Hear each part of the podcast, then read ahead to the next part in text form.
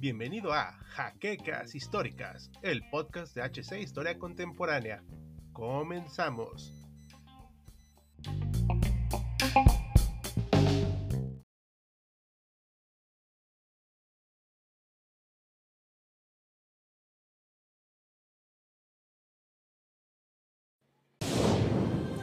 Bienvenidos a HC Historia Contemporánea, la página histórica por excelencia.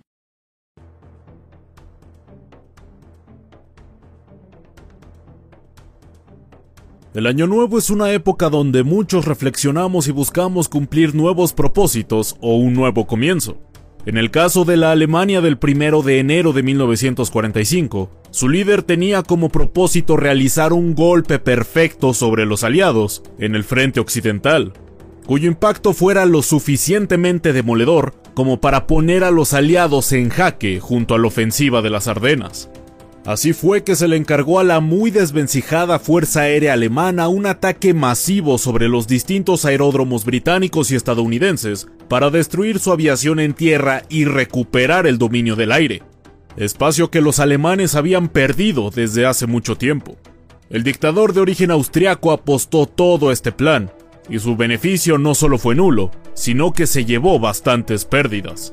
Bienvenidos historiadores a una nueva entrega de Sábado Bélico, en el cual veremos el último gran vuelo de la Luftwaffe en la Segunda Guerra Mundial, un movimiento conocido como la Operación Bodenplatte. ¿Sirvió de algo este ataque? ¿Su fracaso está vinculado a los líderes políticos de Alemania o qué fue lo que falló? Hoy en HC Historia Contemporánea buscaremos dar respuesta a estas preguntas y otras cuestiones. Pero antes les recordamos que este video es posible gracias al apoyo de nuestros amables mecenas de Patreon, y tú como ellos puedes apoyarnos visitando el enlace en la descripción. Además de que acciones como dejar tu like, suscribirte, comentar luego de ver esta nueva entrega, pero sobre todo compartir este material, nos ayuda mucho a seguir creciendo, y sin mayor dilación, entremos de lleno al relato del día de hoy. Para los últimos días de diciembre, la ofensiva de las Ardenas se había estancado y los alemanes ya no tenían el elemento sorpresa de sus primeros días de la última quincena del mencionado mes. Los aliados habían logrado reponerse en algunos puntos y estaban pasando a la ofensiva en otros, pero esto no detendría la visión de Adolf acerca de la guerra. Mientras más se acercaban a su búnker en Berlín, más convencido estaba de sus estrategias.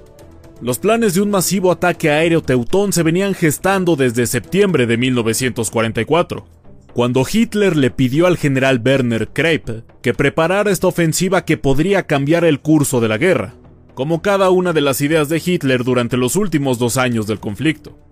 Pese a lo irreal que resultaba pensar en que Alemania podría retomar la iniciativa de la guerra, la planeación estuvo calculada con la visión de arrasar los campos aéreos aliados más próximos al frente e incapacitar sus naves, y por tanto, reducir considerablemente su capacidad ofensiva.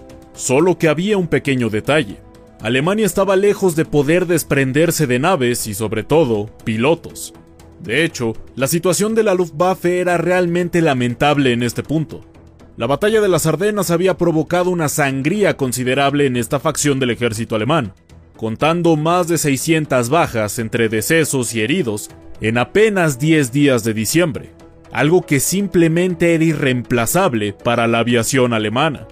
La operación Bodenplatte se había ideado para coincidir con la Unterhemmenwacht am Rhein, Operación Vigilancia del Rin, el 16 de diciembre de 1944, pero por problemas logísticos y climáticos lo impidieron, siendo aplazada hasta el primero de enero.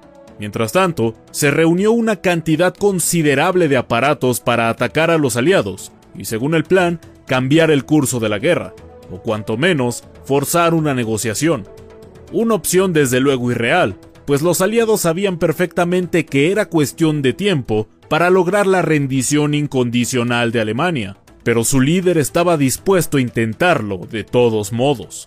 Fue así como entre 800 y 900 aviones Messerschmitt Bf-109G y Focke-Wulf 190 fueron reunidos para emprender el ataque y fueron equipados con bombas de 250 kilos cada uno.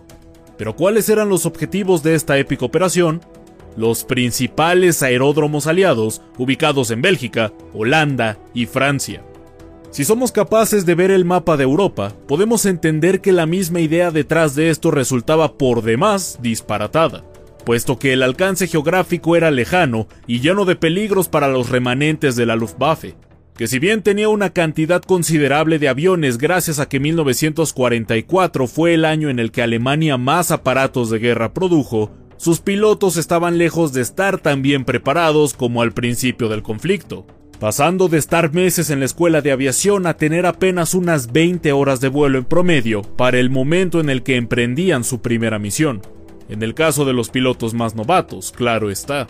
Si bien las máquinas con las que contaban eran numerosas, también cabe aclarar que resultaría muy difícil sustituirlas en este punto de la guerra, pues las fábricas que no habían perdido estaban siendo castigadas día y noche por los imponentes bombarderos aliados, que enfrentaban menos resistencia con cada nueva incursión. La situación era realmente adversa, pero la operación se ejecutó aún así, llegando la palabra clave German a los distintos aeródromos germanos en el occidente con los números 1.1.45 el 31 de diciembre de 1944, aprobándose el ataque planteado. El fin de año y el inicio del nuevo serían el último momento de gran escala de la Luftwaffe, plantando el último clavo en su ya preparado ataúd. Por principio, en una sorprendente capacidad de secretismo, las órdenes fueron guardadas con mucho recelo, evitando incluso la máquina Enigma para que los aliados no se enteraran. Fue tan exitoso este movimiento que muchos de los pilotos no sabían lo que se tenía planeado hasta la madrugada del día primero de enero, pero tampoco los operadores de las baterías antiaéreas alemanas. En un momento realmente paradójico, muchos de los aviones alemanes fueron abatidos por sus propios colegas apenas alzaron el vuelo y se dirigieron a las fronteras del que se supondría que sería el Reich de los mil años, pues hacía mucho tiempo que no veían una cantidad tan grande de aviones propios emprender una campaña así, por lo que, de manera lógica, creyeron que se trataba de un ataque enemigo y que era necesario derribarlos.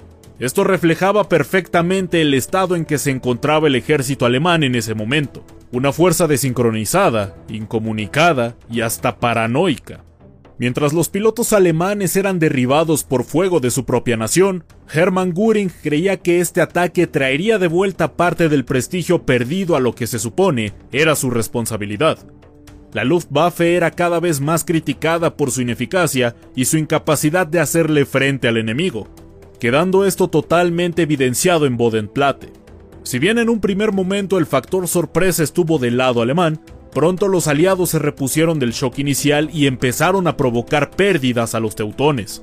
En el aeródromo de Sint-Denis-Westrem, en Bélgica, los pilotos alemanes tuvieron éxito en destruir varios de los Spitfires sobre tierra, curiosamente, piloteados por polacos que estaban aterrizando, pero en cuanto pasó la primera oleada, fueron interceptados los atacantes, quienes sufrieron pérdidas considerables en su vuelo de regreso. En Ash, Bélgica, el desastre fue total. Los estadounidenses estaban realizando distintas operaciones de rutina, cuando avistaron a más de cinco docenas de aviones alemanes. La pronta reacción de las baterías antiaéreas provocó los primeros daños, y los P-47 Thunderbolt y P-51 Mustang no se quedaron atrás perdiendo apenas cuatro cazas aliados. En cambio, los atacantes tuvieron una destrucción de 28 de sus escasos pilotos y valiosas aeronaves, dando como resultado un fracaso total en este sitio de la incursión. Casi todos los ataques perpetrados sobre los distintos aeródromos aliados fueron de resultados negativos o desiguales. Sin embargo, en Eindhoven, Holanda, fue el ataque más exitoso. La Jacques Bader 3, designada para esta operación bajo el nombre de Udet, completó su objetivo de manera satisfactoria. El ataque estaba encabezado por el as Heinz Barr, quien aportó su amplia experiencia para tener éxito sin sacrificar la vida de sus hombres, que nada más llegar al aeródromo enemigo visualizó una escuadrilla de aviones Typhoon a punto de despegar, y por tanto, desprotegidos. Al notar esto, los cazas alemanes se abalanzaron sobre ellos destruyéndolos en la pista y encajonando al resto de unidades que buscaban de alguna u otra manera despegar y responder al ataque, o cuanto menos, escapar. Sin embargo, la coordinación de los pilotos de Bar fue eficaz y pudieron desatar el infierno durante 23 minutos. 23 minutos en los que la Luftwaffe de antaño se hizo presente, por última vez. El balance fue de 16 pérdidas alemanas, quienes infligieron daños muy considerables. 144 aparatos aliados fueron destruidos en su totalidad y 85 requirieron operaciones para seguir en el combate en el futuro. Gracias al ataque, seis pilotos aliados y otras 40 personas que se encontraban dentro del aeródromo fueron abatidas, además de haber reportado al menos una centena de heridos. Durante Bodenplatte se realizaron entre 900 y 1000 salidas para el ataque, resultando en ese sentido un éxito logístico, pues a pesar de los relativamente pocos aviones y personal disponibles, aún podían coordinarse de alguna manera para una gran incursión, pero esta gran incursión resultó en ser la última para la Luftwaffe. Por un lado, una buena parte de los grupos de cazas no encontraron sus objetivos, pues se perdieron o tuvieron poca visibilidad. Dos elementos que no son de extrañarse por las condiciones climáticas tan adversas del invierno, y también por lo verdes que estaban la mayoría de los pilotos alemanes que participaron en la operación. Además de las pérdidas de aviones, muchos de los haces que aún tenían los alemanes resultaron abatidos, siendo este el verdadero golpe mortal para la Fuerza Aérea Alemana. Sin este personal experimentado, no podrían instruir a los más jóvenes, perdiendo una capacidad de lucha irreemplazable para Alemania. Los aliados procuraban turnar sus haces entre el frente y la enseñanza tras las líneas, lo cual daba un respiro a sus fuerzas y permitía que instruyeran a los novatos, lo cual benefició de gran manera a sus pilotos. En cambio, para el Tercer Imperio Alemán esto no era una opción debido a las constantes pérdidas de personal que sufrían, razón por la cual sus haces ya eran personas con una gran experiencia, pero que por lo duro del conflicto, el ejército no podía darse el lujo de poner a sus mejores soldados detrás de la línea del frente. Aunque varios de los aviones enemigos fueron destruidos en tierra y hubo una reacción tardía en algunos casos, las pérdidas sufridas por los aliados no fueron tan graves o determinantes, quienes tuvieron 450 aparatos inutilizados y o destruidos.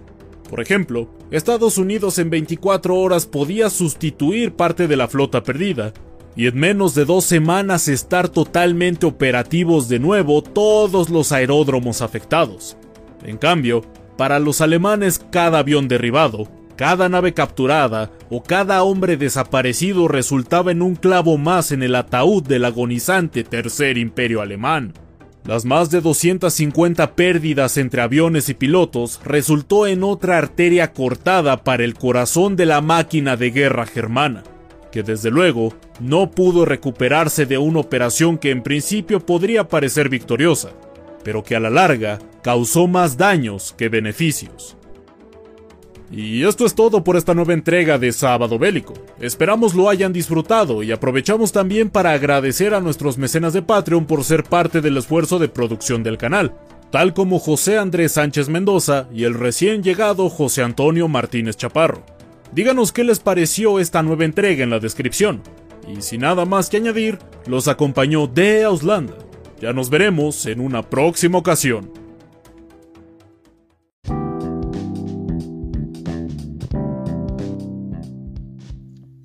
esperamos la siguiente semana en un nuevo episodio de Jaquecas Históricas, el podcast oficial de HC Historia Contemporánea.